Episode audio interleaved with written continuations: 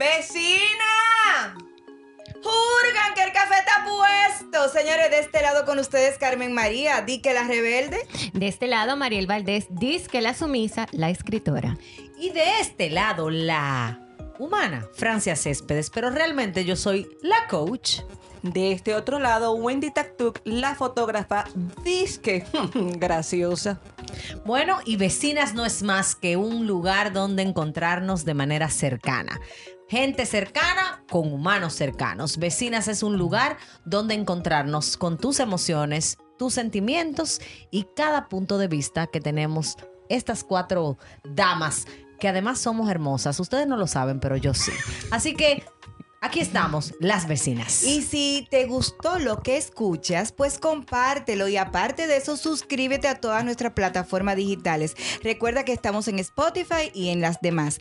Y en Instagram, arroba lasvecinas.dr. Sin más, bienvenidos a nuestro podcast. Vecinas. Vecina. Vecina. Vecina. Malísimo, pero está bien. Pero el vecino, el, Anda el vecino tuya fue como Solamente. vecina, mira vecina. Vecinas, hoy tenemos un temita un poquito, bueno, no diría fuera de lo común, sino que es muy común, realmente. Intenso, yo creo que es intenso, Mariel, ese, ese- No, hombre, no es tan intenso. Lo que pasa es que lo vivimos eh, diariamente y no nos damos cuenta que diario nosotros nos saboteamos. Óyeme a mí, que, que... Vecinas, este tema que hoy vamos a tocar en el podcast es ¿qué tanto te saboteas? Bueno, Yané. Porque déjame decirte que yo soy la reina del sabotaje. Yo me saboteo que eso no tiene madre. Y yo diciendo, Mariel, pero, pero, ¿por qué que tú dijiste que no si tú tienes la capacidad? O sea, ¿qué es lo que te pasa? ¿Qué es lo que te para? Entonces estamos trabajando en eso. Pero sí, yo puedo, yo reconozco que yo muchas veces me saboteo. Ahora, ¿qué A ver, por ejemplo, pon un ejemplo, pon un ejemplo, Mariel, más o menos. Vamos a ponerte un ejemplo que me pasó y lo aprendí. Yo creo que esa fue mi lección eh, número uno de autosaboteo. y fue a mí en una empresa, me ofrecieron un cargo importante y yo no me creía merecedora de ese cargo porque yo pensaba que mi compañera que tenía más tiempo se lo le correspondía a ella, no a mí. Se lo merecía. Exactamente. Y tú sabes qué pasó? Que al final me sacaron. Qué belleza. Pero Ay, eso fue un aprendizaje para mí.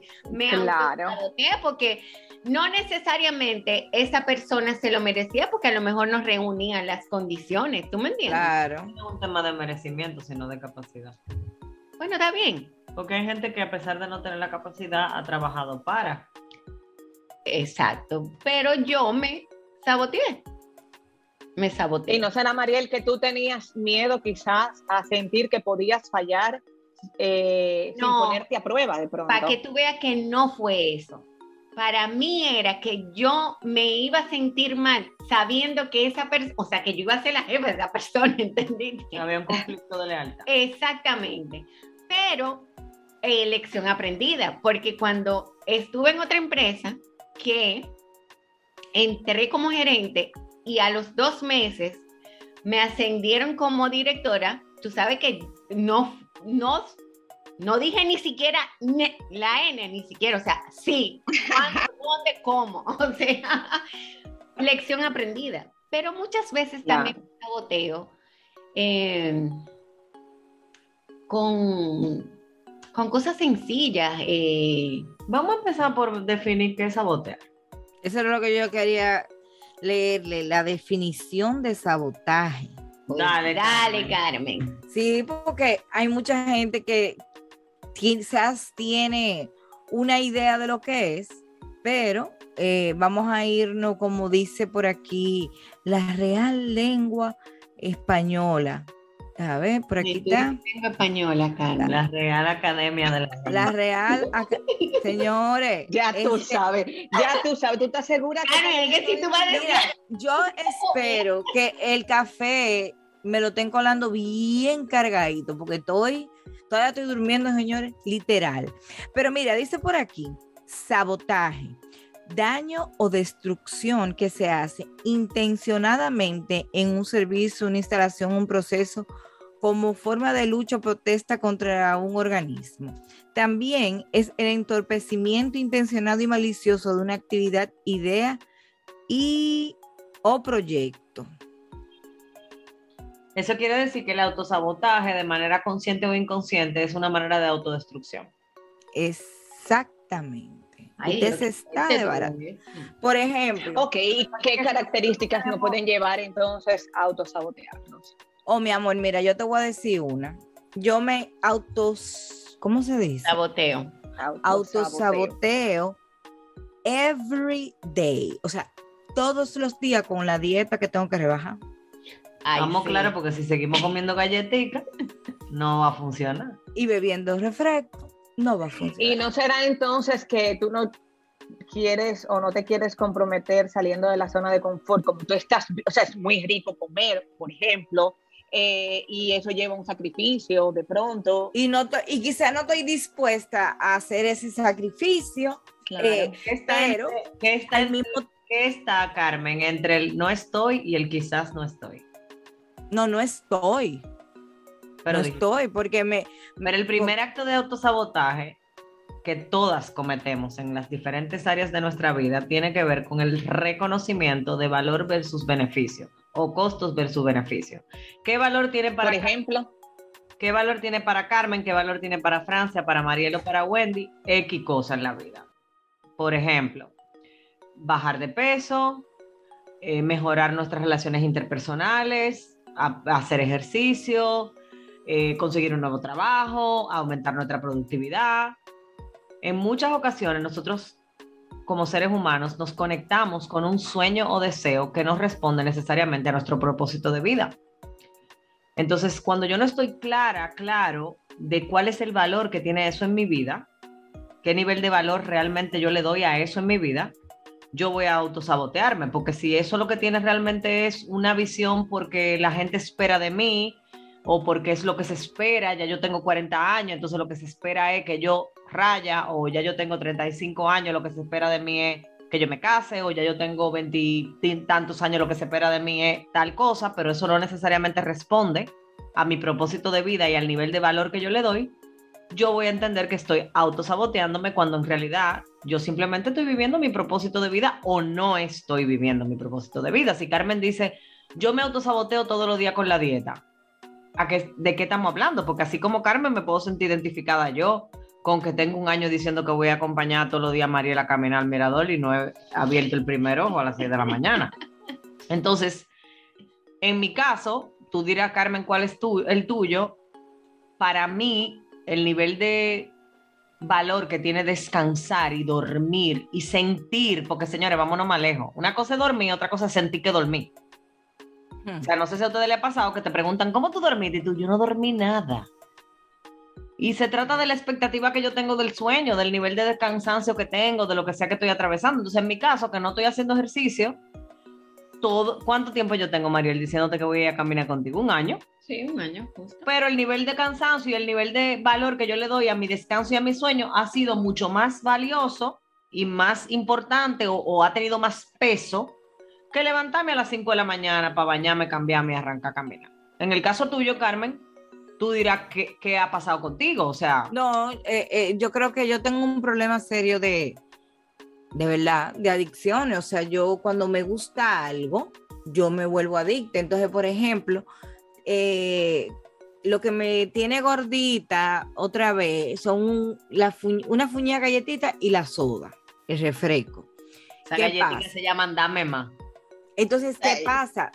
Me gustan de sabor, pero al mismo tiempo me caen bien en el estómago, no me llenan, no, no, tú sabes que cualquier cosa que, que no sea eso que yo como me llena, me siento, ay, me estoy ahogando. Y, es- y eso no me sucede con ella. Entonces he creado una adicción de eso. Pero entonces tú estás hablando de un efecto placebo. Tú estás hablando de que cuando tú te comes esa galletica, no es nada más que me estoy comiendo algo que me gusta. Es que todo lo que está, digamos, relacionado a comerme esa galletica, me causa un efecto de sentirme bien. Sí. Yo, te yo me siento muy identificada con lo que tú dices, Carmen, porque igual que tú, yo soy bariátrica. Entonces, cuando yo como algunas X comidas, yo no sé si mejor no haber comido por lo mal que me cae o por lo mal que me siento. Sí. Y como que cuando una descubre un alimento que le cae bien, de alguna manera, como tú le llamas adicción, una se hace como adicta a ese tipo de comida. Entonces, yo, yo pregunto, ¿ustedes creen, mis queridas vecinas, que el autosabotaje es una eh, es un déficit de confianza en mí misma o hasta algo que tenga que ver con, con autoestima? Yo creo que, hay- bueno, yo creo que hay dos cosas opuestas. O sea, no puede ser una baja autoestima, pienso, eh, pero también eh, me siento muy cómoda estando donde estoy. Entonces, no me quiero arriesgar a hacer cosas que pueda eh, hacerme esforzar, quizás un poquito más. O sea, temer a estar que en voy a una- fracasar. Estar en una zona de confort. Mira, yo en mi caso, por ejemplo, no es tanto estar en una zona de confort porque yo soy de las que soy fresca, me arriesgo, pero sí tengo el temor de no hacerlo bien, de quedar mal. Entonces, eso me frena y aunque sé que tengo la capacidad, pero me quedo un paso atrás o me quedaba porque estamos trabajando en eso. En mi caso yo lo siento muy relacionado a dos áreas. La primera, a una de las cuatro maneras de sobrevivir, que tiene que ver con evitar, evadir, Sí, y, también, es verdad. y pretendo no saber. Y la otra es a las dos grandes excusas universales que tiene el ser humano, tiempo y dinero. No tengo tiempo, no tengo dinero. Entonces, cuando nosotros hacemos el proceso de autosabotaje, estamos conectando con una herida de la niñez, del pasado, con alguna herida, herida de abandono, herida de rechazo, algún tipo de situación o de conversación personal que tenemos frente a eso hacia lo que nos autosaboteamos. Porque yo siento que hay un grupo de seres humanos que se autosabotean en todas las áreas de su vida y que de alguna forma, como una de ustedes dijo, se quieren quedar en su zona de confort. Aquí es donde yo, aquí en medio de esta mediocridad, yo me siento cómodo, porque ahí entra para mí el tercer, es- eh, que digamos que la Espérate, tercera... eh, espérate, Francia, ya aprovechando que tú dices ahí, ¿y si esa persona no se da cuenta que está dentro de una mediocridad? Sí, eso es posible, eso es posible que la gente entienda o no tenga una visión más amplia de que detrás o, de, o fuera de esa burbuja en la que yo estoy viviendo hay otra manera de vivir. Entonces ahí, em- ahí, ahí aplica el desaprender para aprender. Pero otra de las cosas que desde mi punto de vista provocan el autosabotaje es el, el victimato. Y como yo le he dicho otra vez en este, episo- en este podcast, nosotros aprendemos el victimato desde que vimos Marimar, María Mercedes, María la del Barrio y todas las Marías. O sea, nosotros aprendemos desde niña que la que más sufre es la que se queda con el hombre con cuarto y además que está buenísimo. Eso es mentira. Y eso no es verdad, pero bueno, eso, lo- eso es lo que aprendemos. Aprendemos que la víctima, la que sufre, la pobrecita yo, es la de que de alguna manera es la buena, entonces asociamos ser víctima con bondad. Y no tiene nada que ver. Entonces los autosabotajes normalmente se dan, y ya aquí hablo de- desde el punto de vista de PNL y, y todo lo que me atañe, tienen mucho que ver con, repito, el valor que yo le doy a las cosas. A veces yo digo, no, porque eso es muy importante para mí. Mentira, eso no es importante para ti, eso es importante porque la gente te ha hecho creer que es importante o porque es la expectativa que tiene la gente de ti o porque de repente tú te has comido un cuento de que eso necesita ser de esa manera, no porque viva para ti, sino porque es lo que se supone que pase. Pero, Francia, sí, termina, termina. No, básicamente eso. Entonces, el autosabotaje yo entiendo que tiene como esas patas. Tiene la pata del confort, mi zona cómoda, tiene la pata de evado y pretendo no saber.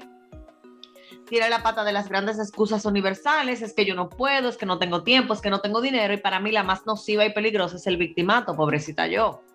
Es que tú no sabes todo lo que yo he pasado, es que tú no sabes cómo fue mi in- infancia, es que tú no sabes todo lo que me Eh, ahí, cuando nosotras hacemos nuestras reuniones de producción y decimos el tema que vamos a hablar, yo hago mis investigaciones. Entonces, hay una página muy buena que se llama Psicología y Mente y habla del autosabotaje. Y una de las cosas que me llamó la atención es que dice por aquí que habitualmente los motivos por los que esto tiende a suceder están relacionados con el autoconcepto. Es decir, con la opinión que tiene la persona sobre sí misma. Esta opinión se origina y moldea durante toda la vida, por lo que modificarla es complicado pero no imposible. Dice aquí que este, este autoconcepto se configura desde los primeros años de vida de la persona. O sea que desde chiquitico uno tiene que estar pendiente a criar a sus muchachos para que en un futuro no se autosaboteen. Lo que pasa es, Carmen, por Bueno. supuesto, pero tiene que ver con que desde que somos niños, lo primero que pasa en la vida de un niño a nivel de interpretación del soy quien soy es a quien me parezco. Señores, nosotros llegamos a una clínica con una amiga recién parida y arrancamos a buscarle parentesco al muchachito o a la muchachita. Igual, es más, ya con las sonografías 3D, Sí. 4D, 700 mil D, tú desde, desde ahí tú estás buscando interpretaciones y, y como semejanza. Entonces, el autoconcepto tiene mucho que ver con mi interpretación de do- desde donde yo vengo. Si yo soy hija de un hombre que no sirve para nada y que mi mamá se pasó la vida diciéndome cosas como, él es un muy buen papá, pero no sirve como marido. O tu Ujú. papá fue un papá presente ausente. O tu papá bla, bla, bla. O viceversa. Yo tuve una mamá que se pasó toda su vida buscándose ella misma sus propios defectos. O tuve una abuela que me decía, es que tu mamá no sirve para nada, yo fui que me encargué de ti. Ajá. O cualquiera que sea la historia que tú tengas. Si yo soy producto de una mamá que no sirve para nada y de un papá irresponsable, de alguna manera eso es parte de lo que yo soy. Claro. Entonces, Claro. las conversaciones que yo tengo sobre mí, esas conversaciones en privado, en secreto, que yo no se las digo a nadie, pero que yo sé que las tengo sobre mí. Cuando tú te preguntas quién tú eres, ¿qué es lo primero que viene a tu cabeza? Y si tú haces el ejercicio de manera consciente, probablemente lo primero que viene a tu cabeza son tus raíces. Tiene que ver con, bueno, yo soy la hija, en mi caso, yo soy la hija de Virtud y Rafael, yo soy la más chiquita de tres hermanas, eh, de alguna manera yo soy la hija que tal cosa, Ujú. yo soy la hija que nunca tal cosa, o la hija que siempre tal cosa. Eh, bueno, además soy la amiga que todo el mundo traiciona, pero también fui la mala estudiante o la buena estudiante, o fui la que nunca cerró. O sea, nosotros tenemos una conversación sobre nosotros que de alguna manera o apoya o no el autosaboteo, porque si yo creo que yo soy una persona que nunca cierra su círculo, que nunca logra lo que se propone, y yo constantemente le estoy diciendo a mi cerebro, tú nunca lo logras, tú siempre te saboteas, tú sabes que tú no vas a cumplir tu palabra, Francia. O sea, a la única persona que tú no puedes engañarte. Ujú. Entonces, por eso es que yo le digo a la gente, señores, tratar no es hacer. Cuando una gente te dice, yo voy a tratar de llegar temprano, te está diciendo claramente, no voy a llegar temprano, porque el que está Claro. comprometido con llegar temprano, dice, nos vemos a tal hora y punto. Por poner un ejemplo. Entonces, si tú me preguntas a mí, voy a ser muy franca, vecinas, voy a abrir mi corazón una vez más en este episodio. La razón por la que yo no estoy conectada con hacer ejercicio es porque mi cuerpo ha sido bueno conmigo. Y sin hacer ejercicio yo he logrado sentirme cómoda con el cuerpo que tengo en este momento. No estoy diciendo que un cuerpo perfecto ni que yo no lo quiero mejor. Pero el que tengo en este momento me, me funciona para lo que yo no necesito. Me está dando respuesta. Si quizás, y pido a Dios que me guarde, yo mañana me viera en otra condición otra vez de estado de salud, donde mi espalda no me reaccione, donde mi pierna no, no funcione, donde algo pase, entonces en ese momento ya el ejercicio va a, a tomar un valor o una posición de mayor relevancia. Entonces yo pienso, señores, que el autosaboteo está muy relacionado al valor que yo le doy a eso. Pero, pero mira, eso que tú acabas de decir, tú, que tú te sientes tranquila con el cuerpo que tú tienes, a mí no me pasa lo mismo. Yo quiero verme como yo me veía un año atrás, todos los días, o sea, todos los días, pero no logro conectar con hacer lo que tengo que hacer. porque no estás pagando precios, Carmen. Porque igual que, que tú, Yo tuve un esposo que mientras yo estaba explotándome, no era tu caso, que tiene tres par de libras de más. En el caso mío era que a mí era más fácil brincarme que darme la vuelta. Yo nunca tuve precios que pagar con el sobrepeso hasta que llegó a mi salud. O sea, yo no, yo no tuve, por ejemplo, un hombre que me decía, tú sí estás gorda, yo no te quiero. Yo no tuve que pagar algunos precios que trae la obesidad, en este caso, para hablar de ese tema. Pero es que, tú ves, es que esto se complica. Esto se complica porque, por ejemplo, quizá Freddy no me dice, tú estás gorda", pero Freddy me dice, óyeme, te puede devolver, este, estás Ey, volviendo gorda". ey. O sea, es lo que te digo, o sea, no, o sea, Carmen, pero una pregunta. Tú no lo vas a hacer porque Fredín quiera, sino no, porque eh, exacto, quieres, ahí por era ti, que yo iba, ahí era que yo quería Eso llegar. oye muy en teoría, pero en la práctica, señores, nosotros tenemos, todos los seres humanos tenemos líder de opinión. Y tu líder de opinión, si te compra tu mediocridad y si te compra la idea de pobrecita Carmen que le, por- ejemplo, voy a poner mi ejemplo, no voy a poner el ejemplo de Carmen. Cuando a mí me duele la cabeza y yo tengo un ataque de migraña, yo digo, necesito un poquito de Coca-Cola, porque la Coca-Cola es lo único que me quita el dolor de cabeza. Mentira del Satanás, pero bueno, es la mentira que yo le he dicho a mi cerebro. Raúl es el primero que sale huyendo a pedirme el litro vidrio. Entonces, de Mal alguna por Raúl. ¿Qué fue? Mal por Raúl de salir a buscar el Obviamente, veneno. Carmen, si tú le dices a Fredín, dime tú, tú llamas a Fredín por teléfono y le dices, gordo, ¿cómo tú le dices, gordo? cómprame la galletita. Cómprame la galletita, por favor. Mira, él, él, no, ustedes creen que relajando, él no quiere que yo vuelva a engordar como yo estaba. Pero te la compra, Mira, Carmen. No. Ayer yo me regué porque aquí íbamos a comer una comida que Freddy brindó y, y yo quería mi, mi refresco y me dijeron, no, hay, hay té, hay agua, hay que ser normal. Bueno, entonces quieres. Carmen, pero tú lo que tienes que comenzar es a negociar también ese deseo que tú tienes y poco a poco mentalizarte. Entonces, si tú te tomas cinco vasos de Coca-Cola al día, oye, llévalo a cuatro. Y en tres días, O llévalo si- a tres. O si tú quieres No lo rebajar cortes de raíz verdad. para que sea efectivo, pero tú quieres ver esa respuesta. Y yo pero sé. la respuesta no va a venir sola, la, la respuesta no va a venir sin O- el sacrificio. O tan sencillo como pague los precios para usted verse Claro. como usted realmente quiere verse. Ahí voy, la pregunta es, ¿qué precios pagan las Carmen? Porque esto no se trata de Carmen María. No, tú sabes la cantidad de vecinas que se están sintiendo identificadas conmigo ahora mismo. Claro, Oh, pero la pregunta Claro. es, Carmen, ¿qué precios yo pago si estoy en sobrepeso o si tengo 10 libras o 5 libras o 20 libras o 80, no importa, de más, versus qué valor tiene para mí tener un cuerpo saludable? Porque si tú me preguntas a mí, es lo que yo digo, yo no tengo un cuerpo esbelto, pero yo me siento que estoy en salud en esta etapa de mi vida, porque, el so- o sea, Claro. Mire, vecinas, a mí me pasó justo hace unos pequeños días, o sea, pocos días, perdón, que yo vi a una persona que yo siento que yo me veía como ella se ve hoy. O sea, cuando yo la veo, yo hago como espejo, yo digo, wow, yo estaba así. Y esa persona venía caminando de su carro a mi vehículo a entregarme algo.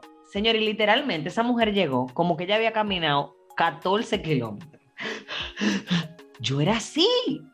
Entonces, cuando yo conecto con la idea de comerme, tengo que ser muy honesta, a mí no me dan craving de ese tipo de cosas, gracias a Dios, a mí no me ha dado, espero que no me dé, pero bueno. Pero cuando a mí me da la gana de beberme la Coca-Cola, por ejemplo, que es mi, mi, mi, mi deseo culposo, yo conecto con la salud que yo siento. O sea, para mí poder subir los seis pisos que en lo que yo vivo, o poder bajar una escalera, o poder patinar con mis hijas, o poder bañarme en la piscina, o poder whatever, lo que sea que a mí me gusta hacer, bailar, sin sentir, Verte los pies. verme los pies, afeitarme sin un espejo, gracias. Eso para mí no tiene precio y tiene un valor que está mucho más relacionado al bienestar que a la belleza. O sea, si tú me preguntas a mí, yo siento que en esta etapa de mi vida, más que mirarme al espejo y ver una mujer bonita, yo veo una mujer contenta, feliz, saludable. Eh, yo me siento que soy yo. Pero en el, en, en el mismo ego Pero de todo Francia, ser humano entonces, está también el verse bien, Francia. Hay que dejar. Yo no digo que no me quiero ver bien, pero ese ego del que tú hablas es el que se quiere quitar los pliegues que me cuelgan. O sea, si tú me También, pero hay una, pero hay una actitud positiva, hay una actitud de felicidad en ti que hace que tú puedas cumplir con, con el fin que tú tienes. pero ahí voy, Wendy. Entonces, versus Carmen, que quizá diga, yo lo que quiero es bajar 10 libras o 15 libras, qué sé yo, lo que tú quieres bajar, Carmen. En mi caso es, yo no estoy conectada con no subir de peso. O sea, si tú me preguntas, yo no, ahorita cuando Mariel me Tú, vio, no, tú lo que no quieres volver otra vez para atrás, que de yo chin no me chin quiero dar el permiso de volver a la Francia que no disfrutaba la vida, que vivía en automático. O sea, Claro. esa Francia yo no la quiero de vuelta. Mariel me vio ahorita y me dijo, tú estabas flaca y yo, no sé, o sea, yo no me vivo pesando, yo no, yo no estoy atrás del peso, porque para mí el peso es un número. Ahora, lo que- Ay, no, espérate, un número no, mi amor. Ah, ah, un número no, cuando esa cosa dice para arriba, déjate de número. pero bueno, pero es lo que te digo, cada quien con su cada cual y con su, con su.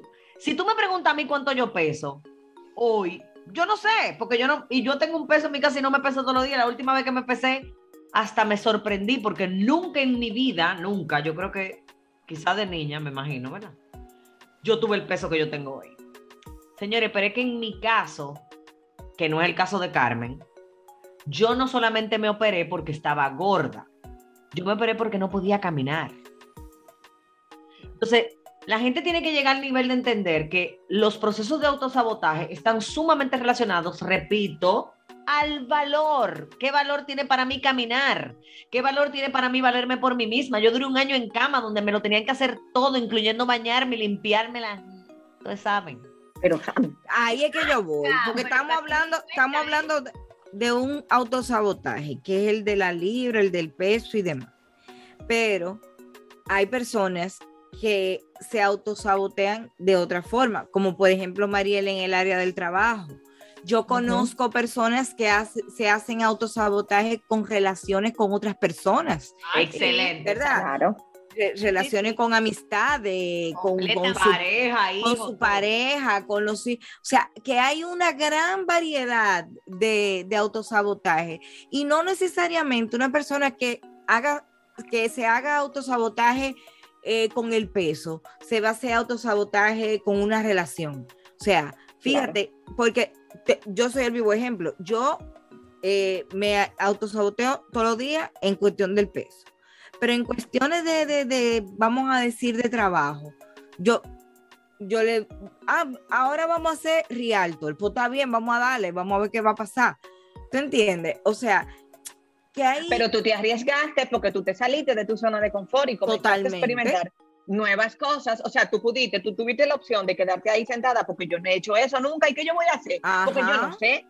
Ahora, tú lo hiciste en base a una necesidad, pero tú no quieres volver atrás.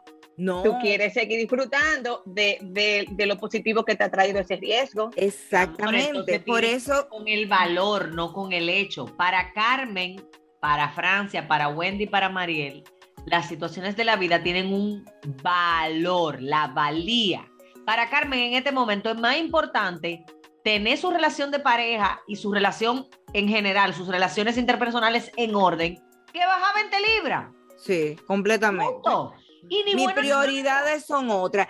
Pero lo que te digo, yo quiero aclararle a, a nuestro vecindario que no necesariamente porque tú te autosabotees con el peso, quiere decir que ya tu vida entera tú eres un auto, un sabotaje. O sea, quítate ese sombrero. O sea, tú tienes que darte cuenta en qué área es que tú te estás Sí, autosaboteando. porque yo te voy a decir una cosa, eso es lo importante de reconocer Claro. que Claro. uno se, se ¿Quién es sabotea, que yo me saboteo. Entonces, entonces, por eso, muchas veces eh,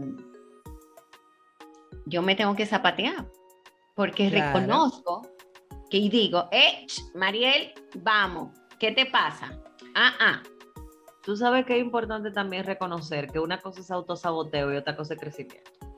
Muchas veces nosotros abandonamos los sueños que, que teníamos, no porque, no porque el sueño dejó de ser importante, sino porque ya yo no soy la persona que lo soñó. Claro. Cuando tú Mira. creces, cuando tú creces, Mariel, por ejemplo, tú estás diciendo ahora el tema de como tú creciste en, en un trabajo porque te ofrecieron una, Claro. un, un ascenso. Si tú me preguntas a mí, y ustedes me han acompañado a vivir este proceso en mi vida, yo muchas veces me he preguntado, ¿qué, qué me hizo tomar el giro que yo tomé en cuanto a mi carrera profesional? Y yo tengo una respuesta muy clara. O sea, yo no me veo haciendo nada más. Y este es el único trabajo que yo haría sin cobrar y lo haría con el mismo nivel de pasión. Pero reconozco también que si yo le doy para atrás al cassette, hay muchísimas cosas que yo haría diferente.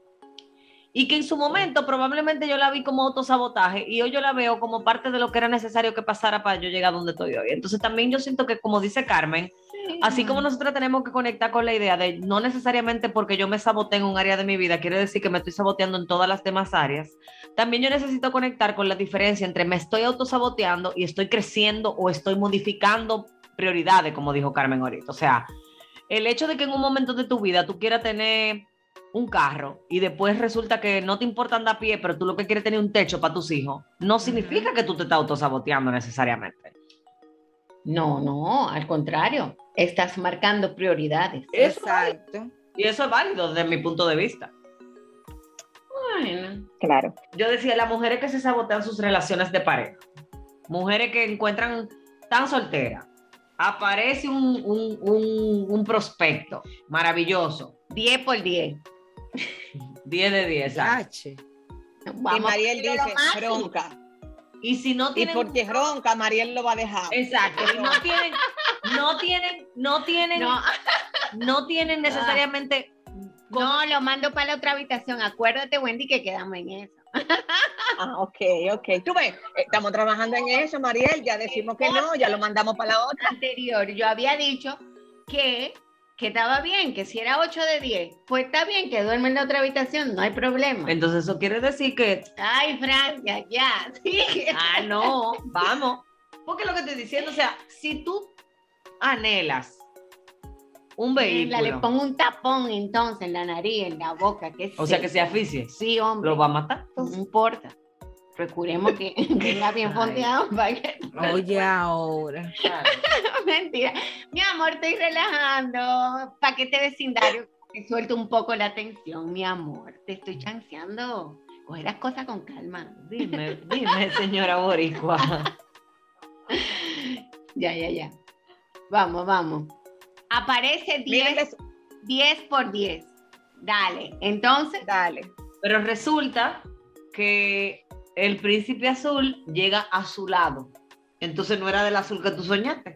Era azul verdoso. Ajá. Entonces, como que el, en el tema, como está diciendo Carmen ahorita, de gente que se sabotea relaciones, yo siento que la- ese, ese nivel de saboteo también tiene un aroma muy fuerte a expectativas versus realidad.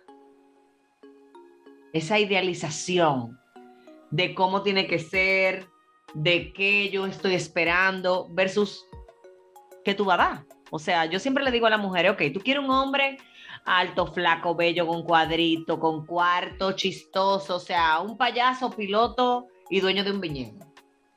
Ay, La Dios pregunta mío, es, ay. Un hombre con toda esa característica, Y ronca. ¿es una mujer como tú?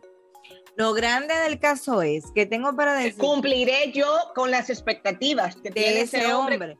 De esa mujer. Pero espérate, lo grande del caso es que el otro día, ayer, no me acuerdo, Freddy yo estábamos viendo algo, donde era un- una pareja que literalmente lo tenía todo lo que se necesitaba para, entre comillas, ser feliz.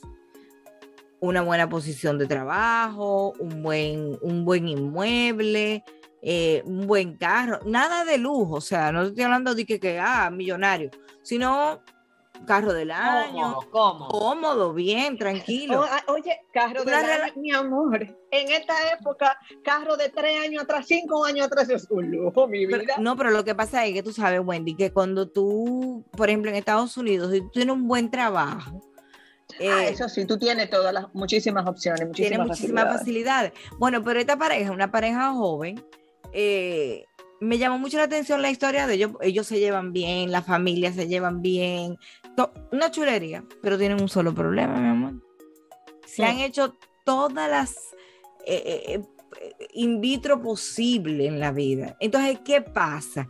Que justamente eso estábamos hablando Fredín y yo ayer. Fíjate, esta pareja tan chula de todo muchachito, que sé yo qué, que estudiaron en la universidad, que han echado para adelante, ta, ta, ta, ta, ta, pero no, su felicidad no es completa. Entonces, ahí es que está el primer error de nosotras las mujeres. Ah, que el hombre tiene que tener esto, esto, esto, esto y esto. esto. Pero ok, vamos a decir que el hombre se fijó en, en ti, ¿verdad, Wendy? Porque uno estaba Ujú. preguntándose, ¿y él se va a fijar en mí? Bueno, vamos a decir que se fijó en ti y tienen una relación bonita. Pero ¿qué pasa? Uno de los dos no puede tener hijos. Y entonces ahí está la, fe- la felicidad incompleta. Bueno, pero, Pero Carmen, que- eso quiere decir que la felicidad es una interpretación. O sea, Exactamente, porque yo te voy a decir Sí, una claro. cosa. No pueden tener hijos, pero eso no quiere decir que no seamos felices. o sea, Pero tienes otras cosas que pueden exacto, o sea, Bueno, pero eso lo dices tú. Pero eh, eh, según la historia de ella, ella está triste, está deprimida. Pero es que Carmen, es lo que tú estás diciendo. O sea, si para una mujer parte de, de completar su felicidad es ser mamá. Claro. Bueno, ¿de qué manera? y a las mujeres nos crían así. Sí, pero lo que A te digo, o sea, mujeres nos crían así. hay mujeres que voy a ser feliz cuando tenga pareja. Tuve pareja. Voy a ser feliz cuando esa pareja cambie. O sea, si ustedes se ponen a ver, el 99% de las mujeres nos casamos con un hombre para que cambie. Y cuando él cambie va a ser perfecto. y resulta que nunca cambia. Entonces, de repente Ay, cambia, no, Maris, de repente cambian, el mío cambió. transforma Y de repente puede ser mejor. Pero por eso es que yo digo que hay que tener mucho cuidado con el tema.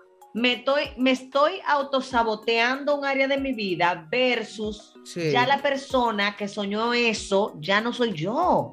O sea, si tú me preguntas en esta etapa de mi vida, Maduramos, maduramos. X cosa, qué sé yo, tener algo que yo quizás pensaba que quería tener antes. Honestamente no se me ocurre nada ahora, o sea, como que no tengo nada fresco, pero yo quiero que nadie me moleste. Con eso yo soy feliz. ¿Usted me quiere ser feliz? No me embrome. Punto. Pero estoy en esa etapa de mi vida ahora. Señores, cuando yo no sé de ustedes le pasa, ay Dios, va a rodar la cédula. Oye, ahora. Cuando yo me Mm. levanto a las 7 de la mañana sin sueño, yo me quillo. Porque yo quiero tener sueño para seguir durmiendo. Porque Pero para mí, dormir es demasiado rico. Pero ya, quédate en la cama ya voy. Pero y está vuelve y bien. engancha. Pero es para de alguna manera ponerlo más aplatanado. O sea, con cosas sencillas nosotros podemos autosabotearnos. Como nos podemos autosabotear con cosas grandes. Si tú necesitas ser mamá para sentirte plena y feliz, la pregunta es, ¿qué tipo de mamá tú, tú- tú necesitas ser? Si el hijo tiene que ser biológico, si de repente tú te abres la oportunidad de adoptar, Claro. o sea, hay tantas, hay tantas maneras de conectar con la maternidad, pero hay que estar en el zapato de esa mujer que se siente que, Sí. que no es suficiente porque no puede concebir. También Hay que estar en el zapato de esa mujer que dice, sí, es muy bueno decirlo porque ustedes tienen sus hijos. O sea, a mí no me gusta ser sí. ligera. No, sí, es En ese caso, sobre todo, y en otros muchos casos. Es como que hay mujeres, señores, que están esperando tener una pareja para sentirse completa. Porque le vendieron la idea de que usted tiene que encontrar ahí afuera su media naranja. Entonces ahí, ahí volvemos de nuevo a que todo lo que nosotros desarrollamos de adulto tiene que- mucho que ver eh, con la infancia, mi amor. Gracias. Dos puntos. Señores, en conclusión, nosotras somos el producto. Todos somos el producto de nuestra historia, pero no estamos obligados a ser esclavo de ella. No podemos cambiarla, podemos cambiar. transformarla completamente y todavía yo estoy tra- todavía todas estamos trabajando en seguir transformándonos. Pero no solamente cambiarla y Claro. transformarla. Y yo creo estaremos en esa transformación también, porque a medida que Claro. van pasando los años, tus expectativas y tus eh, prioridades cambian también. Cambian completamente. Pero es lo que te digo, que según van pasando los años y uno va madurando, se da cuenta que quizá hay cosas que no es que tú tienes que cambiarla o transformarla, sino mejorarlas, ¿entiendes? Que no hay necesidad de cambiarla de raíz, sino mejorar. O de Trabajar en repente, ello, trabajar en ello. yo pienso que también de repente nos toca evidenciar en algún momento de nuestra vida que es muy posible que algunas de las cosas que creemos que son de una manera simplemente no las son. O sea, ¿qué nivel de compromiso yo tengo en mi vida con reconocer que el hecho de que yo me haya pasado toda mi vida creyendo que el blanco es el color más bonito, resulta que no, que es el negro? O sea, llega un momento en que el, el crecimiento, la evolución y el despertar en el ser humano necesita evidenciar el desaprender, o sea, reconocer que todo lo que yo sé, que todo lo que yo pienso, pudiera no ser como yo lo veo o como yo lo Claro. Claro. Y Bueno, ahí entra la vecina. frase que a Mariel más le gusta, aceptación no implica Implica. aprobación. Bueno, vecina, pues vamos a ir cerrando este gallinario que ha estado como bastante tranquilo. Y, y queremos dejar algo muy importante, o sea, que todas tengamos eh, pues presente que solo una persona puede impedirte llegar muy alto y esa te mira todos los días desde el espejo. Diache. Vecinas, vecinas.